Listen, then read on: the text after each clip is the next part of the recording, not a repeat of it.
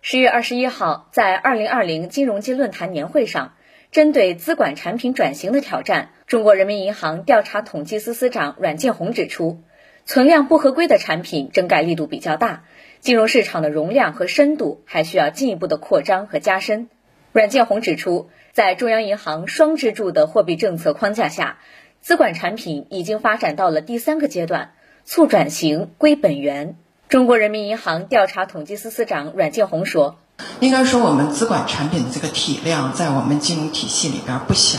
啊，它的这个整体的这个体量呢，占我们这个相当于我们呃金融总资产的这个百分之三十多，啊，那么这个仅次于银行业的金融机构的这个规模。当前我们的这个资管产品。”就是我们能够统计到的，我们说这是这八大类啊，也是最主要的这个资管产品。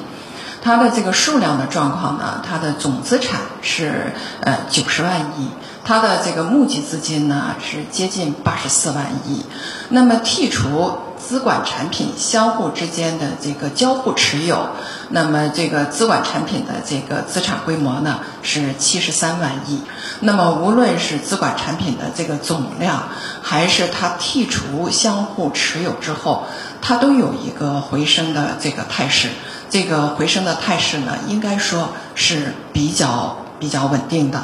针对资管产品转型的挑战，阮建宏提到。存量不合规的产品整改力度比较大，另外一个就是整体的环境，金融市场的容量和深度还需要进一步的扩张和加深。中国人民银行调查统计司司长阮建宏指出，那么主要的挑战呢有两方面，一个呢就是存量不合规的产品整改的力度比较大，这也是我们机构经常说到的一个问题。另外一个呢，就是整体的环境，就我们金融市场的容量和深度啊，还需要进一步的这个扩扩张和这个加深。